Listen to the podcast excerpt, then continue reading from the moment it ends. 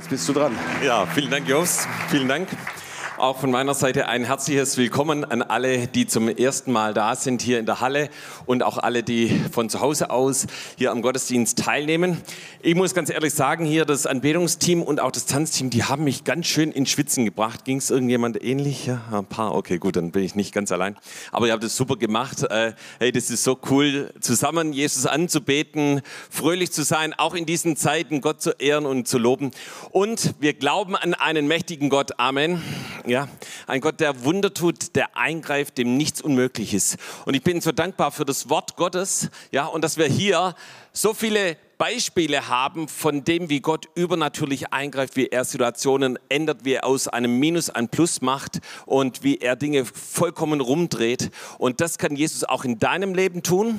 Und das kann Jesus auch eben äh, in der Weltgeschichte tun. Keine Frage. Ja, und da gibt es ein wunderbares Beispiel, das heute auch schon mehrfach hier zur Sprache kam. Und das ist das Buch Esther, das ist Purim. Und das wollen wir uns heute Nachmittag ein bisschen genauer anschauen und sehen, was Gott dazu uns sagen möchte. Ja, das Purimfest, die ich denke, viele von uns hier in der Halle kennen das schon. Es startet am Mittwochabend und es ist ein jüdisches Fest, das gefeiert wird, eben weil ein Tag festgelegt wurde und durch ein Los, und dieses Los bedeutet Purim, daher kommt der Name. Und zwar hat ein ätzender Hamann, ja, ein Antisemit, beschlossen, das Volk Israel auszulöschen. Und äh, also das ist sozusagen der erste, das erste Bekanntwerden von so einem krassen Antisemitismus, so einen Hass auf das Volk Gottes. Ja? Äh, und er hat eben einen Tag bestimmt, an dem das passieren sollte. Und dann eben war eine junge Frau namens Esther, die eben ihren Mut, ihre Kühnheit, ihr Vertrauen auf den lebendigen Gott einsetzte und Gott übernatürlich eingriff und das Ganze rumdrehte und letztendlich dieser Haman am Galgen hing. Amen. Yes.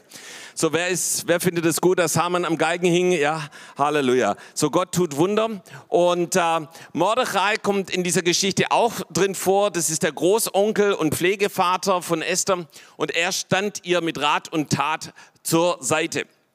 Wir finden die Geschichte im Alten Testament im Buch Esther und wir lesen eben, wie Gott Esther, einer ganz einfachen Frau mit, man muss sagen, schlechten Voraussetzungen, eine enorme Autorität gegeben hat und Vollmacht verliehen hat, im Gebet Dinge zu bewegen. Amen. Und am Ende des Buches, da wird eben dann das Purimfest eingesetzt. Und das ist eben bei Juden und Christen auf der ganzen Welt, wird es jeden Tag, jede, nicht jeden Tag, jedes Jahr gefeiert. Das können wir auch jeden Tag feiern, gell? Es ist ein fröhliches Fest und hin und wieder verkleidet man sich dabei auch. Interessant ist, dass es eben kein Fest ist, eben wie viele andere jüdischen Feste, die eben schon ganz am Anfang der Bibel entstanden sind, so wie eben Pessach beim Auszug von Ägypten oder Shavuot, das Pfingstfest, Rosh Hashanah, das Neujahrsfest, Yom Kippur, Versöhnungsfest oder auch so Gottes Laubhüttenfest. Nein, das kam erst viel, viel später und äh, genauso eben wie Chanukka auch später kam, aber es wird seitdem gefeiert und das heißt, dass Gott dieses Fest sehr, sehr wichtig ist. Ja? Und dass es eine Proklamation in der sichtbaren unsichtbaren Welt ist, auch gerade jetzt in dieser Zeit und in der kommenden Woche. So, wir wollten uns mal die Geschichte ein bisschen genauer anschauen. Also Esther hatte nicht die besten Voraussetzungen. Zuerst mal war die politische Situation nicht die beste. Im ersten Kapitel lesen wir, wie Vasti, die erste Frau des Königs Ahasveros, sich weigert, zu ihm zu kommen, äh, sich weigert, ihm zu gehorchen und ihr dann die königliche Würde genommen wird, sie abgesetzt wird, sie nicht mehr länger Königin ist.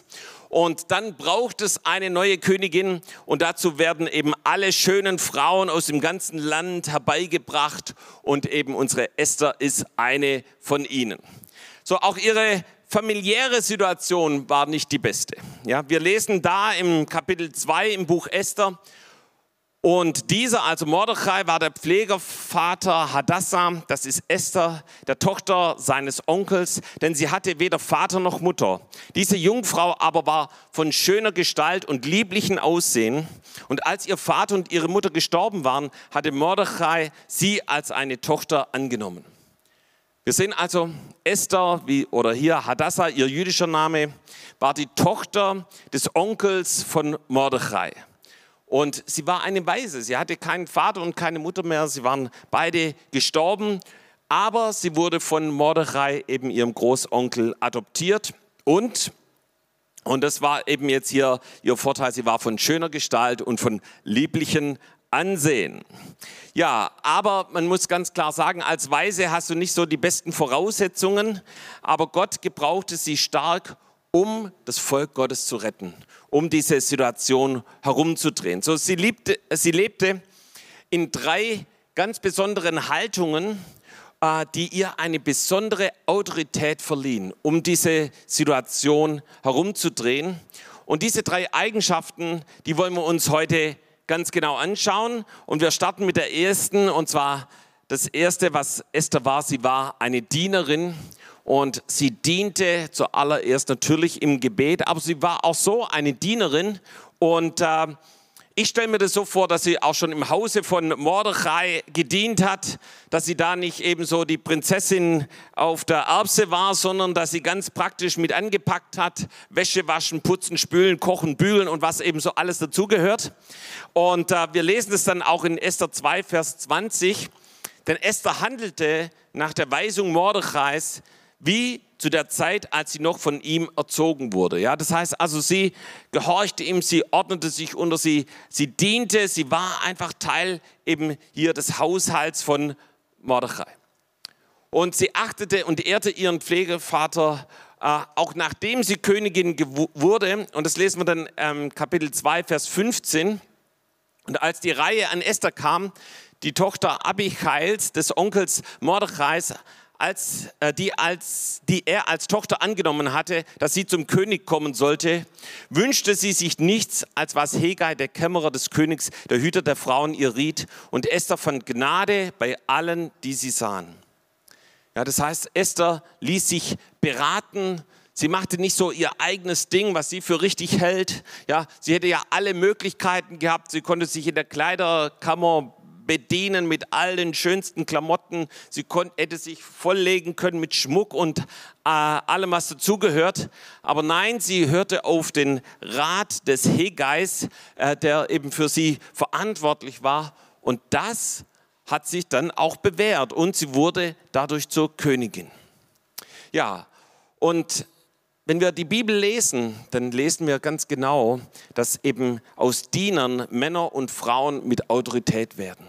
Und das geht vom Alten bis zum Neuen Testament durch und sehr oft und eben genauso auch bei Esther hat es eben mit Gebet zu tun. So Esther äh, fastete und betete und da, wo sie im Gebet diente, hat Gott eingegriffen und die Situation herumgedreht. Aber wir lesen es auch bei vielen anderen, wie zum Beispiel bei Josua. In 2. Mose 33, Vers 11 heißt es, der Herr aber redete mit Mose von Angesicht zu Angesicht, wie ein Mann mit seinem Freund redet. Da kehrte er zum Lager zurück, aber sein Diener und Jünger Josua, der Sohn Nuns, wich nicht aus der Stiftshütte. Und hier sehen wir auch, wie eben Josua ein Diener genannt wird, ein Jünger von Mose. Und wir alle wissen, dass eben im ersten Buch Josua er dann zum Anführer des Volkes Israel erwählt wird. Er dazu bestimmt wird, eben das das Land Israel einzunehmen. Äh, aber was waren die Voraussetzungen? Die Voraussetzung war, dass er Mose gedient hat. Und das eben nicht nur an dieser Stelle zu lesen, sondern an mehreren Stellen. Und wir sehen auch hier, dass er nicht aus der Stiftshütte wich. Ja, das heißt, Josua war jemand, der Mose gedient hat, aber der genauso auch in der Gegenwart Gottes gedient hat, Gott gesucht hat. Ja, und das ist nur ein Beispiel hier aus dem Wort Gottes. Und ich möchte eine Liste von biblischen Männern und Frauen geben, die Gott als Diener stark gebrauchte, der, den Gott Autorität gegeben hat. Da fällt uns zuerst die Rebekka ein, ja, eben die eimerweise Wasser eben für äh, die Kamele des Dieners eben äh, heranschaffte und später wurde sie Isaaks Frau. So, wir lesen von Josef, dass er dem Potiphar diente und äh, Gott ihn letztendlich zum zweiten Mann in Ägypten gemacht hat, ihm Autorität gegeben hat. Wir lesen von Mose, wie er seinem Schwiegervater Jitro diente und er zum Befreier des Volkes Israel wurde und sie aus der Gefangenschaft von Ägypten herausholte. Wir lesen von Samuel, da heißt es, er diente dem Herrn und er war einer der größten Propheten. David diente Saul und wurde zum König. Daniel diente dem König und Gott gebrauchte ihn gewaltig. Nehemia war der Mundschenk und diente dem König und er durfte das Volk Gottes wieder zurück nach Israel führen. Paulus empfing bei seiner Berufung Diener zu sein. Und Gott gebrauchte ihn, um das ganze Mittelmeerraum zu erreichen mit dem Evangelium. Und selbst Jesus war ein Diener und er diente seinen Jüngern, er wusch ihnen sogar die Füße. Und all diese Männer und Frauen, und die Liste könnte man noch fortsetzen, waren Menschen mit Autorität, die Gott stark gebrauchte. Und wenn du möchtest, dass der Herr dich gebraucht, dann geht es nur, dass wir Gott dienen. Und ihr Lieben, das habe ich jetzt im dem, wo ich auch schon länger Christ bin, ja schon eben über 30 Jahre auch hier in der Gemeinde, äh, viele Gelegenheiten gehabt zu dienen und ich gemerkt habe, wie Gott das gebraucht, wie Gott es gefällt. Und ich habe es auch von vielen Männern und Frauen gesehen, die hierher gekommen sind, dass die, die wirklich Autorität und Vollmacht hatten, waren eben die, die einen dienenden Geist hatten. Und Jesus sagt in Matthäus 23, Vers 11 und 12, der Größte unter euch soll euer Diener sein. Wer sich aber selbst erhöht, der wird erniedrigt werden aber wer sich selbst erniedrigt, der wird erhöht werden. Und das ist das Geheimnis des Wortes Gottes der Bibel, dass da, wo wir uns beugen und wo wir dienen, wo wir den unteren Weg gehen, wo wir Gott suchen im Gebet, dass Gott uns hochhebt. Ja? Und diese Woche haben mehrere von uns eben schon ein prophetisches Wort gehört. Äh, das wurde auch in der neunten Stunde ausgestrahlt. Da ging es um ein Spinnnetz um Putin. Und das ging weiter, dass eben dieses Spinnennetz wie äh, durch einen Diener ganz einfach mit einem Besen zerschlagen und weggemacht werden konnte, wie man eben das zu Hause macht, wenn man irgendwo ein Spinnnetz hat, haut man mit dem Besen dagegen und schon ist es weg.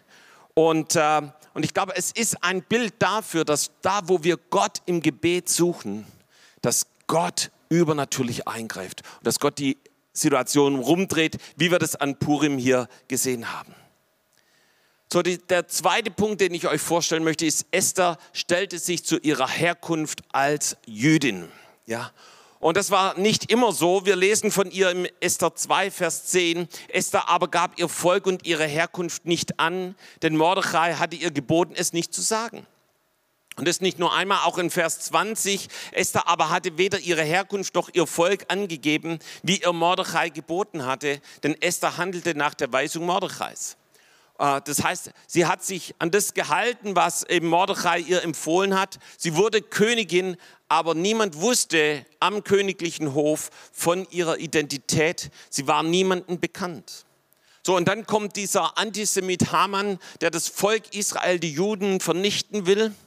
Und, äh, äh, und dann erst, als sie zum König gegangen war und mit dem König gesprochen hat, gibt sie ihre Identität Identität bekannt und sie identifiziert sich völlig mit ihrem Volk. Das lesen wir dann in Esther 7, Vers 4, als sie dem König sagt, was Sache ist, was hier eigentlich läuft, heißt es, denn wir sind verkauft, ich und mein Volk, um vertilgt, erschlagen und umgebracht zu werden. Wenn wir nur zu Knechten und Mägden verkauft würden, so wollte ich schweigen, obwohl der Feind nicht imstande wäre, den Schaden des Königs zu ersetzen. Und wir sehen eben, sie schreibt hier, wir, mein Volk, ja. Und, äh, und sie identifiziert sich eben mit dem, dass sie Jüdin ist. Sie gibt es bekannt, sie spricht darüber. Und Gott möchte, dass wir uns outen, ja, dass wir eben sagen, dass wir eben, wenn wir Juden sind, eben uns zu unseren jüdischen Wurzeln outen, aber genauso auch eben zu unseren jüdischen Wurzeln des christlichen Glaubens und natürlich auch eben, dass wir an Jesus selber glauben. Und Jesus sagt in Matthäus 10, Vers 32 und 33, jeder nun, der sich zu mir bekennt vor Menschen, zu dem werde ich mich auch bekennen vor meinem himmlischen Vater. Wer mich aber verleugnet vor Menschen, den werde ich auch verleugnen vor meinem Vater. Und ist es nicht stark, was für eine Verheißung da steht, dass wenn wir uns gerade jetzt in dieser Zeit zu Jesus bekennen, ja, dass Jesus uns auch vor dem himmlischen Vater bekennt. Und ich glaube, dass jetzt gerade eine Zeit ist, wo wir ja, nicht schweigen sollen, sondern wo wir mutig und kühn hingehen und sagen, dass wir an Jesus glauben. Und Mordechai zum Beispiel lebte ganz anders an der Stelle. Ja. Ganz anders, wie er es der Esther geboten hat. Wir lesen in Esther 3, Vers 4, und es geschah, als sie täglich zu ihm sagten und er ihnen nicht gehorchte, sagten sie es Haman, um zu sehen, ob man Mordechais Begründung gelten lassen würde, denn er hatte ihnen gesagt, dass er ein Jude sei. Und dann in ein paar anderen Stellen wird es wiederholt, im Kapitel 9, Vers 29, 9, 31, 10, Vers 3 wird er immer Mordechai, der Jude genannt. Das heißt, er hat sich dazu gestellt. Und deshalb weil er wusste, dass es wichtig ist, hat er eben, als es darauf ankam, auch zu Esther diese ganz klaren Worte gesagt, die wir alle kennen in Esther 4, Vers 12 bis 14. Als nun Esther, Esthers Worte dem Mordechai mitgeteilt wurden, da ließ Mordechai der Esther antworten, denke nicht in deinem Herzen, dass du vor allen Juden entkommen würdest, weil du im Haus des Königs bist. Denn wenn du jetzt schweigst, so wird von einer anderen Seite her Befreiung und Rettung für die Juden kommen.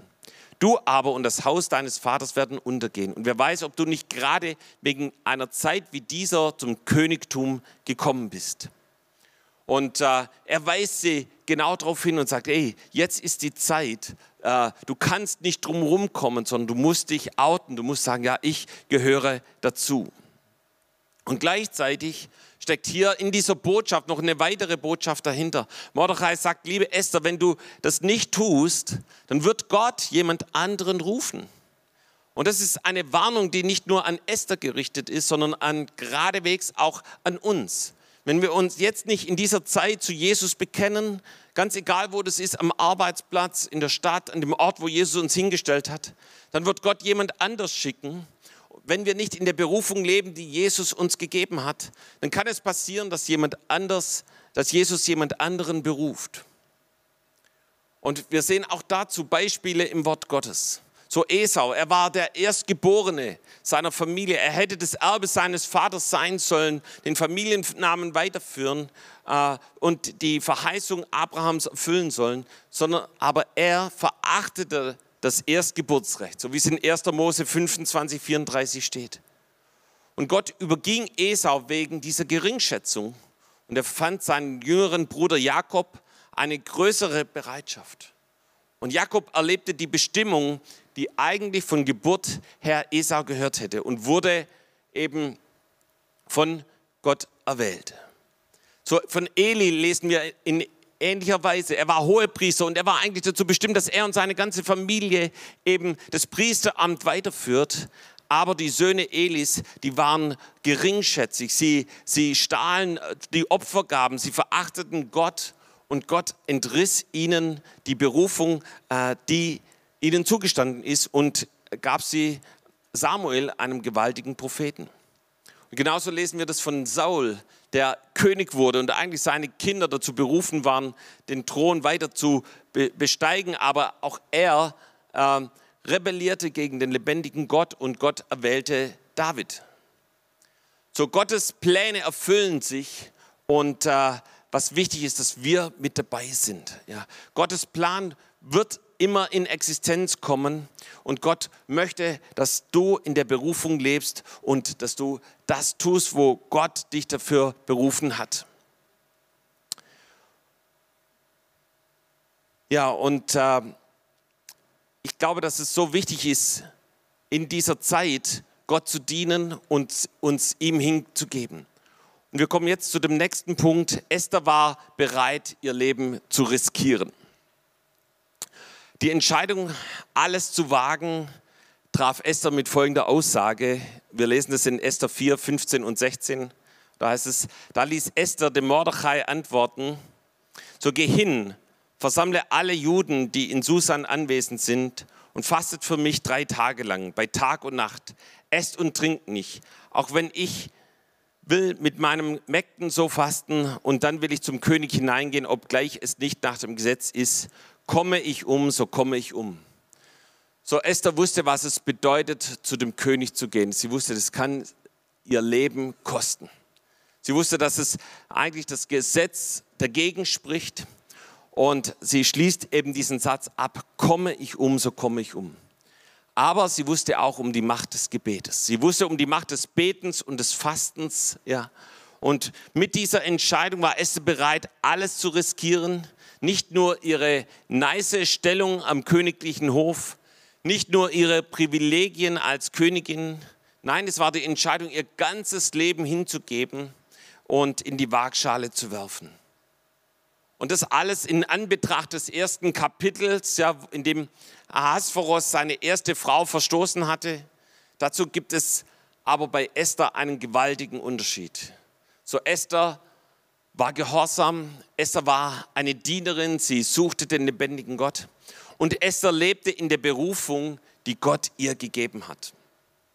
Und so machte sie sich nach drei Tagen Fasten und Gebet auf. Und eben nicht auf eigene Faust. Nein, sie brachte eben das ganze Volk Israel dazu, zu beten und zu fasten. Und weil sie wusste, dass sie nur dadurch den Sieg erringen kann und äh, sie wusste, wir müssen gemeinsam beten.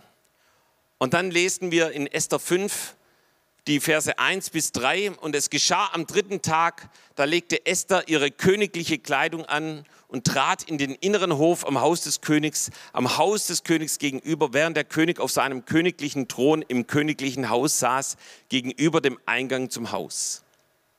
Als nun der König die Königin Esther im Hof stehen sah, fand sie Gnade vor seinen Augen.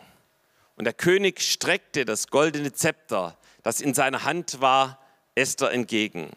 Da trat Esther herzu und rührte die Spitze des Zepters an da sprach der König zu ihr, was hast du, Königin Esther, und was begehrst du? Es soll dir gewährt werden und wäre es auch die Hälfte des Königreichs. Also der König geht auf Esther ein.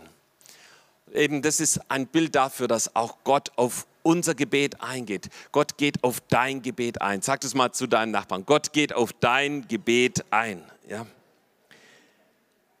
Er streckt das Zepter der Gnade entgegen. Ja, und dieses Zepter der Gnade, das streckt heute Jesus jedem Einzelnen entgegen und auch, auch jedem, der Jesus noch nicht kennt. Ja, du bist vielleicht hier zum ersten Mal, du kennst Jesus noch nicht. Jesus sagt, ey, ich bin für dich gestorben an diesem Kreuz. Da habe ich für dich bezahlt, da habe ich für alle Schuld und Sünde bezahlt, für alles, was dich trennt, zwischen, was zwischen dir und dem lebendigen Gott ist. Und er sagt, ich, ich möchte dir gnädig sein. Ich möchte dir neues, ich möchte dir ewiges Leben geben. Jesus hat für dich bezahlt und Jesus möchte dir heute neues Leben schenken. Und auch dazu finden wir viele Beispiele in der Bibel von Männern und Frauen, die ihr ganzes Leben Gott anvertraut haben. Ja, die in ihrer Berufung alles riskierten, so wie Esther alles riskiert hat. So wir, wir kennen Daniel, er, er sollte den Traum Nebukadnezars auslegen, obwohl er ihn gar nicht kannte. Ja, aber er wusste, dass Gott es ihm offenbaren würde und es ist geschehen. So wir lesen von einer Abigail, die David hilft und dabei ihr Leben riskiert und später wird sie seine Frau. Wir lesen von Abraham. Gott spricht zu ihm, zieh aus seines Vaters Lande. Ja, und er geht los. Er verlässt im Glauben seine sichere Heimat, seine Verwandtschaft und geht in das neue Land. Er wird Träger der Verheißung Gottes für sein Volk. So wir lesen von den Jüngern, sie sagen selber zu Jesus, Jesus, wir haben alles verlassen und folgen dir nach. Ja. Aber wir sehen, wie Jesus sie mächtig gebraucht und wie sie das Reich Gottes bauen. Wir lesen von Paulus. Er ließ alles hinter sich und ging in die Mission und äh, machte sich auf die Reise und durch ihn wurden viele Gemeinden gegründet. Aber wir lesen auch von anderen. Zum Beispiel von Petrus. Und bei ihm war es so, dass er zuerst mal alles versemmelte. Ja. Er hat Jesus dreimal verraten und er sah sogar in die Augen von Jesus. Was muss das für ein Blick gewesen sein? Und dann begegnet er dem auferstandenen Jesus. Und Jesus in seiner Gnade gibt ihm die zweite Chance. Und dreimal fragte er ihn, Petrus, wie sieht's aus? Hast du mich lieb? Und das war der Punkt, an dem Petrus zerbrochen ist und an dem er die Gnade Jesu empfangen hat, ja, wirklich das Zepter ergriffen hat und gesagt, ja, ich lebe aus deiner Gnade. Und er wurde zu einem vollmächtigen Mann Gottes und Gott gebrauchte ihn so stark an Pfingsten und auch viele Geschichten danach, ja. Und bis dahin, dass er sein Leben so Jesus gab, dass er den Märtyrertod starb. Weißt du, Jesus möchte, dass wir unser ganzes Leben ihm hingeben. Und manchmal sind es so die ersten Schritte, wenn wir Christ werden, dass wir starten, in der Bibel zu lesen, in einen Glaubensgrundkurs zu gehen, in Gottesdienst oder in eine Zellgruppe zu gehen. Und wir merken, oh, das kostet mich was. Ja, Jesus verändert mein Leben, Jesus macht mein Leben neu. Aber dann gibt es andere Dinge, wo Jesus uns herausfordert, eben den Preis zu bezahlen, unser Leben hinzugeben. Ja. So, ich könnte viele erzählen, wie Jesus zu mir sagte, Guido, kündige deinen Beruf oder mach dich selbstständig, geh in den vollzeitigen Dienst. Alles in die Waagschale zu werfen. Aber es wurde jedes Mal zu einem gewaltigen Segen in meinem Leben. Und Jesus möchte auch heute, dass wir uns hingeben im Gebet und dass wir gerade jetzt in dieser Zeit zu ihm rufen und darum beten, dass er eingreift und dass er die Situation rumdreht. Jesus selber spricht darüber, Matthäus 16, Vers 25 und 26. Denn wer sein Leben retten will, der wird es verlieren. Wer aber sein Leben verliert um meinetwillen, der wird es finden. Denn was hilft es den Menschen, wenn er die ganze Welt gewinnt, aber sein Leben verliert? Oder was kann der Mensch als Lösegeld für sein Leben geben? Ja, Jesus sagt nur da, wo wir unser Leben verlieren, wo wir unser Leben hingeben, unser Leben niederlegen, so wie Esther das getan hat. Sie hat alles riskiert. Sie ist im Glauben losgezogen, aber sie hat den Riesensieg erlebt. Und am Beispiel von Esther sehen wir, wie Gott eine Person, eine einfache Frau gebraucht, um ein ganzes Volk zu retten. Durch ihren Lebensstil als Dienerin im Gebet ja, äh, hat sie alles verändert. Und Gott ruft auch uns gerade jetzt in dieser Purim-Woche, alles in die Waagschale zu werfen, ihm ganz zu vertrauen und zu erwarten, dass er Wunder tut. Amen. Amen. Komm, lass uns gemeinsam aufstehen. Wir wollen noch eine Zeit des Gebetes haben.